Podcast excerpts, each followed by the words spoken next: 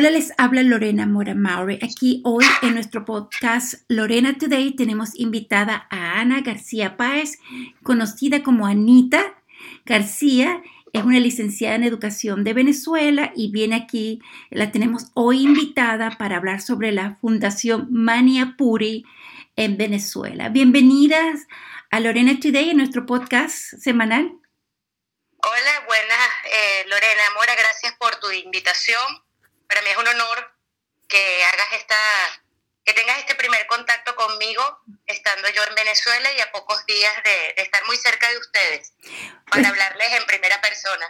Estamos muy contentos que vas a venir el, el próximo 7, viene a estar haciendo una presentación en la Universidad de Kentucky eh, aquí en, que queda muy cerca de Cincinnati, nos divide un río, el río Ohio, pero estamos muy conectados porque este, mucho de nuestra comunidad eh, se llama del área triestatal, Kentucky, Indiana y Ohio.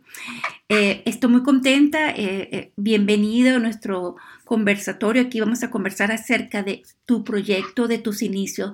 Pero háblame, Ana, de, una licenciada en educación, cómo se involucró, cómo formó parte de, una de la Fundación Proyecto Maniapure.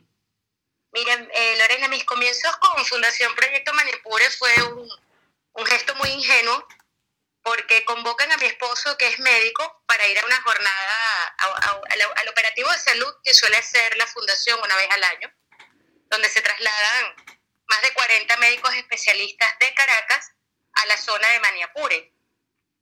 Eh, yo, a mí me invitan para ir como voluntaria, que eso podía ser desde colaborar con los médicos ordenando el, orden de llegada a los pacientes, distribuir batas, eh, entregarles algún refrigerio para que pudieran pasar su, jornada, que son dos días intensos de consulta.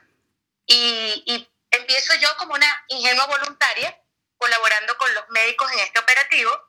Eh, me apasionó ver esa energía, esa calidad humana de, la persona que recibía la, ayuda en salud. Y a partir de ahí, cuando regreso a Caracas, eh, la, presidenta de la fundación, que es amiga mía, un día me dice, Anita, ¿tú quieres formar parte de la fundación?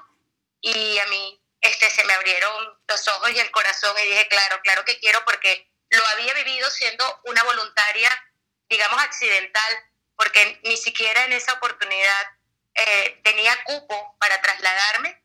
Y al final preguntaron quién está en lista de espera y yo levanté la mano y me dijeron, Que entras en el, en el cupo de personas que puedan trasladarse a Maniapure. Así comienza mi entrada en Fundación Proyecto Maniapure, que se deletrea M-A-N-I-A-P-U-R-E. Maniapure. Fundación Proyecto Maniapure. Pero bueno, tú empezaste recientemente, no será hace muy, bueno, relativamente muy poco, porque la Fundación Proyecto Maniapure tiene 40 años y yo creo que tú no tienes ni llegas a eso. Pero háblame de, no de los... Pena, no, me, no, me, da pena decir la edad en voz alta tampoco. Pero mira, este, háblame de, de, los 40 años de la Fundación Proyecto Maniapure y háblame de esa, de esa área quiénes sirven, cuáles son las personas que sirve Maniapure, del proyecto Maniapure. Y es una región exacta que se llama Maniapure. Háblame, ¿cómo comenzó los inicios? Y luego hablamos de las personas o la comunidad que sirve. Mira, eh, Lorena, esta historia es una historia muy linda. Es una historia que viene de la familia Borjas Cuenot, Beatriz Borjas y Gilbert Cuenot, que eran, eh, son los tíos actuales del doctor Tomás Sanabria, que es nuestro fundador pero que en esa época de 1960 eh, iban de paseo, de viaje a, unos lugares al sur del, Orinoco, que es donde se encuentra Maniapure, en el distrito cedeño, al noroeste del estado Bolívar, eh, buscando una especie. El señor Gilbert Quenot era un ornitólogo. Iba buscando una especie que era única en la zona, que se llamaba el gallito de las rocas. Eh, ellos también comienzan como en plan aventura, en plan visitas familiares, vacacionales, buscando la especie y se enamoran del lugar. Beatriz Cuenot es eh, educadora eh, formada en, la Asociación Dama Salesiana, una tendencia religiosa. Se enamora del lugar y empieza a alfabetizar, empieza a ver las necesidades de la gente criolla, que, que son las personas autóctonas del lugar, y de los indígenas, la etnia que, está, digamos, asentada en la región de Maniapure se llaman Eñepa, deletreo para que se entienda, E-N-E-P-A, Eñepa, la etnia Eñepa. Y comienza a haber carencias de alfabetización y Beatriz se pone a alfabetizarlo en esas idas de vacaciones cuando se acercaba a, la región de Maniapure. Posteriormente a eso ocurre un fenómeno, digamos, social bien interesante, porque empiezan a construir, eso es en el medio, eh, para aquel momento era carretera de tierra en el medio de la nada, y comienzan a construir una carretera de asfalto, los militares, que comunica toda Gran Sabana, eh, la llaman la carretera del burro. Cuando los militares terminan de construir, era, ellos tenían unos galpones eh, donde guardaban el material. Y al terminar la carretera le dicen a Beatriz que no, bueno, perdón, que ya estaba ella eh, alfabetizando, le dicen Beatriz, que cariñosamente le dicen mamía. Mamía, ¿qué quieres que hagamos con estos galpones? ¿Los derrumbamos, los destruimos? Y yo, no, déjenmelo para montar la primera escuela. Y la primera escuela la monta Beatriz Cuenot en el año 1970, eh, con el apoyo de la Fundación Cubo y la, y la, Asociación de Damas Salesianas. Esa es la historia de los comienzos de la Fundación Proyecto María Puri. Eh, Puedo seguir echando el cuento de la historia. Claro, claro, porque estamos aquí escuchando. ok, eh, en esos momentos, Tomás Sanabria, nuestro fundador hoy día y fundador en aquella época, está estudiando medicina. Y en esos paseos familiares le, propone a la tía, ¿por qué no montar un ambulatorio y atender ya no solamente la, la, parte educativa de la zona, que, que, era muy carente, no había escuela, eh, y por qué no atender también el área de salud? Y en 1980 se crea el primer ambulatorio, donde ya Tomás Sanabria, estando, o mejor dicho, siendo estudiante de medicina, se iba con su estetoscopio y sus equipos a, prestar eh, atención médica a toda esta comunidad de Maniapuri. Eh, para 1990 ya hay un ambulatorio formado y va el primer eh, doctor. Ya se comienzan a hacer como algunas diligencias y algunas alianzas para que fuera un médico rural a realizar, aquí en Venezuela lo llaman artículo 8. Una vez que el médico termina su carrera, tienen que hacer un año obligatorio de rural. Eso se llama artículo 8 para terminarle de dar sus credenciales de médico graduado. Eh, y entre 1990 y el año 2000, pues es un niño que tiene un sueño, un niño joven, estudiante de medicina que tiene un sueño, y comienza con, con estudios, empieza a viajar. El modelo de la telemedicina es muy bien sabido que es un modelo americano eh, lo interesante de todo esto es que ha tenido réplicas en Australia, en África, en India, pero el tema era trasladar este, este modelo donde las realidades de los países son tan distintas al modelo venezolano. Este joven estudiante se gradúa y empieza con todo su empeño a eh, instalar en FPM, que se crea para el año 2000, Fundación Proyecto Maniapure, eh, el modelo de la telemedicina, que junto con alianzas con la Universidad Central de Venezuela, eh, comienzan a, desarrollar este modelo que tiene que ver con la atención médica a distancia utilizando tecnología. Tecnología porque estamos en, zonas rurales de difícil acceso. Y ya eh, la, última, digamos, el, último elemento de esta línea del tiempo es que para el año 2010 eh, se funda Maniapure Foundation, que es, no es más que una extensión de Fundación Proyecto Maniapure en Venezuela, que nos sirve de apoyo y de soporte para realizar eh, la labor que hacemos aquí en, la región de Maniapure. Háblame, qué interesante, ¿no? Porque ha sido un proyecto de, de mucho cariño y mucho trabajo, ¿no? De un trabajo arduo. Pero háblame un poco de, de la, de las personas que sirven, los Eñepa, háblame del idioma. Estamos llegando a una comunidad que en EPA. Cuéntame. Mira, la comunidad en EPA es una comunidad, este, existen nómadas o sedentarios, porque dependiendo del, clima, algunos de ellas, algunas de esas comunidades se mueven. Son indígenas de Venezuela que muy pocos venezolanos conocen. Eh, no hablan castellano, hablan su dialecto ñepa. Están conformados en, familias eh, monogámicas, respetan mucho la, monogamia, tienen sus sus propias culturas, sus propios cultos.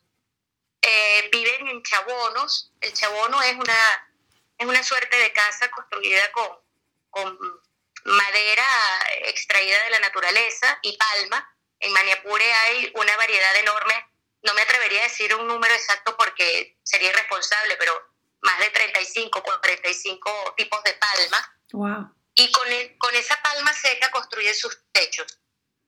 Eh, cada comunidad tiene eh, una persona, un líder de referencia, que, lo llaman los capitanes, y ellos se hacen responsables de la educación de los niños en cada comunidad. Eh, realizan artesanías, cestería, bisutería, con, con, semillas para hacer collares, pulseras, todo lo que es la parte de cestería, cestas, sobres, bolsas, cestas para colocar eh, plantas ornamentales. Eh, eh, son muy tímidos, es una comunidad muy tímida, viven de la casa, la casa, perdón, la pesca, la recolección, surte, se surten de agua del río. Son comunidades muy, muy precarias. Cocinan en comunidad, siembran en conuco, entonces si uno sembró alguna alguna vez alguna hortaliza, yuca, eh, topocho, que es como el plátano verde, eh, arroz, hacen comidas en, en, comunidad, en comuna, y se alimenta toda la comunidad. Mm. Es, muy bonito ver estas comunidades de cerca. Hay una población eh, infantil, un porcentaje de población infantil muy alto, porque parte de su cultura es que las niñas son madres a muy temprana edad quizá personas como tú y como yo que vivimos en, en, países y en grandes capitales, este, pues concebir la, eh, el embarazo o la maternidad de una niña de 12, 15 años, pues nos resulta un poco fuera, fuera de, de, lo convencional. Sin embargo, para estas comunidades indígenas es lo normal. Una niña de 12 a 15 años eh, ya, ya puede ser mamá y es lo, lo, lo normal para la comunidad. Wow. Interesante. Eh, mm, entonces, esta comunidad que sirve, ellos, este, ¿cómo se comunican ustedes? Porque ellos no hablan el castellano, ¿no? No, fíjate, con ellos conviven otra, otra comunidad que es la criolla. La población criolla son lo que nosotros llamamos aquí en Venezuela el llanero, el que vive en el llano. Aunque Maniapure no está exactamente en el llano, es una, está como en una transición entre llano y sabana, el criollo, que también este, vive de, la ganadería, de, eh, del conuco, habla español, habla castellano igual que tú y yo. Entonces, de alguna manera, en esa interrelación, hay personas de las comunidades indígenas que se han interesado por aprender el idioma. Así como existe el cacique, así como eh, existe el educador de la comunidad, pues han llegado a surgir líderes que quieren aprender el idioma que son nuestros traductores. Mm. Perdón, que son nuestros traductores. Entonces, en las comunidades suelen haber personas que de alguna u otra manera, porque algunos incluso se interesan por ir a la escuela convencional o acercarse al centro de la Milagrosa, que es el centro donde opera el ambulatorio y es el centro donde opera Fundación Proyecto Maniapure, y se interesan en aprender el idioma español. Siempre hemos tenido indígenas que aprenden español y nos sirven de traductores en nuestros momentos de, interrelación. E invariablemente, en el caso de los médicos o de las personas que van a hacer voluntariado allá en Mañapur, en el Centro de la Milagrosa, llámense médicos, llámense educadores, llámense bionalistas, porque esto, como venía explicando, ha ido se han ido eh, incorporando universidades, odontólogos también van a hacer sus pasantías allá, y les toca pasar tres meses, un año, eh, diez semanas, de alguna manera ellos aprenden también a, manejar cierto vocabulario en, en INEPA y aprenden a comunicarse para poder atenderlos como pacientes o poderlos atender en la biblioteca a la hora de, intercambiar con ellos en, en, alguna actividad lúdica o pedagógica. Háblame de, de cuántas personas aproximadamente sirven o apoyan o ven cada vez que van estos, estas, estos programas eh, mensuales, perdón, anuales. anuales, una vez al año que los visitan? Sí. Mira, mm. primero te voy a hacer un, repaso rapidito. Este, la, la, población de Maniapure beneficiados en general, ¿ok? Y hay una comunidad muy cerquita que no pertenece a Maniapure que se llama La Urbana, donde hay también aproximadamente mil beneficiados. Eh, cuando, normal, eh, eh, digamos, la, la fundación tiene eventos, no se llaman eventos, se llaman como proyectos fijos en el año. Uno de ellos es el operativo de salud, que se desarrolla una vez al año, como te decía anteriormente, donde van alrededor de 30, 40 especialistas de Caracas, de la capital, y se trasladan para dar atención especializada a criollos e indígenas de la zona. Eh, ha ido también la cifra, la cifra creciendo. Yo te puedo decir que para el año 2015 vieron en, solamente en el operativo, que son dos días intensos de consulta, alrededor de 781 pacientes. Wow. Y el año pasado, pese a que tuvimos muchos eh, eh, inconvenientes para poder salir, porque el traslado es un traslado un poco complejo, logística del traslado. Estamos eh, por carretera entre 17 y 19 horas.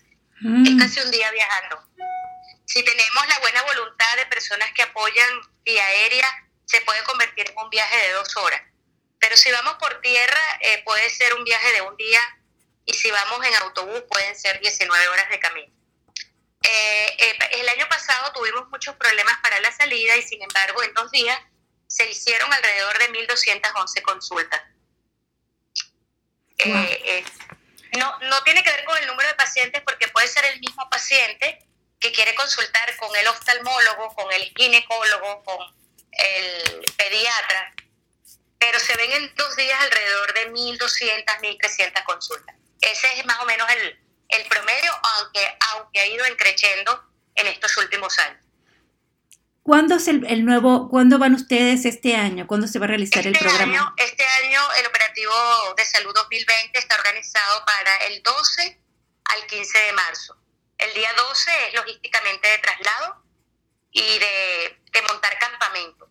Eh, detalle que no te he contado, allá en Maniapure no tenemos servicio de luz ni de agua. Eh, el agua la surte el río y la luz eh, se cuenta con plantas eléctricas que son alimentadas por por, por gasoil.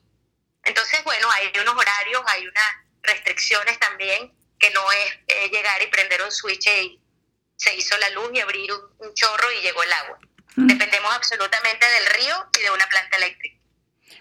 Obviamente que para el operativo de salud este, las condiciones están todas dispuestas para realizar el, el operativo y atender la mayor cantidad de pacientes. Entonces tú vienes aquí vienes por una semana y, llegas a Caracas y te vas para Maniapure, estoy viendo. Me encantaría, pero no, no que por los puestos. Justo yo llego, yo voy a, yo voy a estar, voy a tener la alegría de estar con ustedes a partir del 2 de marzo y mi retorno a Venezuela es el día 13. El operativo está saliendo el 12 y regresan el 15. Entonces ya no tengo la, la oportunidad de, de, poder hacer mi voluntariado anual de, de, de salud pero quedará para el año que viene. Bueno, y viene de igual, manera, de igual manera tenemos otro evento que son los campamentos vacacionales, que es lo que me compete a mí directamente desde el área educativa, que es otro, otro programa que se hace fijo anualmente eh, en el mes de septiembre. Y es un campamento vacacional como cualquier otro de cualquier país del mundo. La única diferencia o gran diferencia que tiene es que se hace con los niños de la comunidad para la comunidad y en la comunidad. Es decir, que todo el staff, digamos, de, guías, de líderes, que son los que hacen las cabañas y los juegos, son muchachos de la comunidad indígenas o criollos que se les entrena para que sean líderes en su comunidad en un futuro. Qué bonito, eh, qué lindo ahí programa. cosas muy hermosas porque conviven y comparten y se les está enseñando desde pequeño a lo que es el compartir entre criollos e indígenas aunque la barrera o la limitación sea el idioma, eh, al final los niños por modelaje terminan siguiendo las instrucciones y haciendo buenos partners con los criollos y haciendo sus buenos equipos pedagógicos y lúdicos para, para pasarse una semana de, de campamento vacacional. Me encanta ese, ese programa vacacional. Y es en septiembre, ¿cierto? Las primeras semanas de septiembre hay una semana única para los líderes comunitarios, normalmente son 14, 15 muchachos mayores de edad que se encuentran sin, o sea, sin continuar sus estudios universitarios o simplemente no han terminado bachillerato y de alguna manera se les trata de empoderar para que vean otras opciones y, y, de esa manera ser líderes en su comunidad o incentivarlos a que continúen sus estudios o culminen los estudios y, poder también ellos ofrecer desde su comunidad para su comunidad. Ustedes, eh, Anita, su trabajo te felicito, nos inspira por todo lo que haces y nos inspiran todos los que trabajan con la Fundación Proyecto Maniapure. Pero vienes a Cincinnati, vienes a, al norte de Kentucky, la universidad, y vas a estar aquí. Eh, tienes un programa un poquito apretado porque vas a estar haciendo presentaciones. Vienes la Cámara Hispana de Comercio. Cuéntame de tu visita aquí a, a Cincinnati y el norte de Kentucky. Mira, eh, me gustaría antes que todo hablarles un poquito de por qué yo llego a Cincinnati, porque eso, eso tiene una razón de ser. Yo hace aproximadamente dos años y medio logro contactar, mejor dicho, eh, me contactan o nos contactan eh, a la Fundación Proyecto Maniapure, la profesora San, profesora de español de, en Cayú, porque eh, sus orígenes venezolanos la hizo como conectarse de alguna manera con nuestra ONG, con nuestro trabajo educativo, con nuestro trabajo en salud y con nuestro trabajo en, en cuanto al desarrollo sustentable. Ella hace contacto con nosotros hace dos años y de ahí empieza, digamos, el enamoramiento entre Encayu y FPL. Eh, la idea de la visita es poner rostros. Una de las cosas que nos ha caracterizado a nosotros como ONG desde que estamos fundados de hace 23 años es la transparencia, es la documentación, es el respaldo de todos aquellos amigos donantes, porque no nos engañemos, eh, las cualquier ONG necesita para sostenerse en, los años el apoyo económico, logístico, de insumos, de medicina, de insumos escolares eh, y, y, poder mantenerse en el tiempo. Pero no es menos cierto también que para que eso se mantenga en el tiempo, tú tienes que ser una organización responsable, transparente, sincera, eh, autónoma, donde documentes todo aquello que recibes, eh, porque tenemos, como no, nuestras oficinas principales en la capital. Y hay toda una documentación de lo que llega a la oficina principal y luego cuando llega al lugar donde tiene que llegar, que es el centro la Milagrosa en la región de Mayapure. Eso es lo que nos hace eh, diferentes y lo otro es la pasión que cada uno transmite en lo que cada quien le toca hacer. Si eres médico, si eres pasante, si eres educador, si eres enfermera, si eres la cocinera, si eres el vigilante, si eres la, limpiadora del lugar. Eh, se mueve mucho la convicción de que lo que estás haciendo está bien y que con lo que estás haciendo estás ayudando a mucha gente desasistida, porque se encuentra, hay mucha gente desasistida a nivel mundial, Lorena, y lo sabemos pero cuando la gente se encuentra en lugares remotos, sin servicios básicos, te hace como colocarte en un lugar mucho más sensible de la parte de la historia de esta gente. Y eso es lo que, lo que me mueve a mí en esta visita, poner rostro, porque siempre ha sido una conexión vía Skype, vía WhatsApp, contándoles de la pasión, contándoles de mi emoción de pertenecer a esta institución y este viaje tiene ese propósito, es una visita con rostro.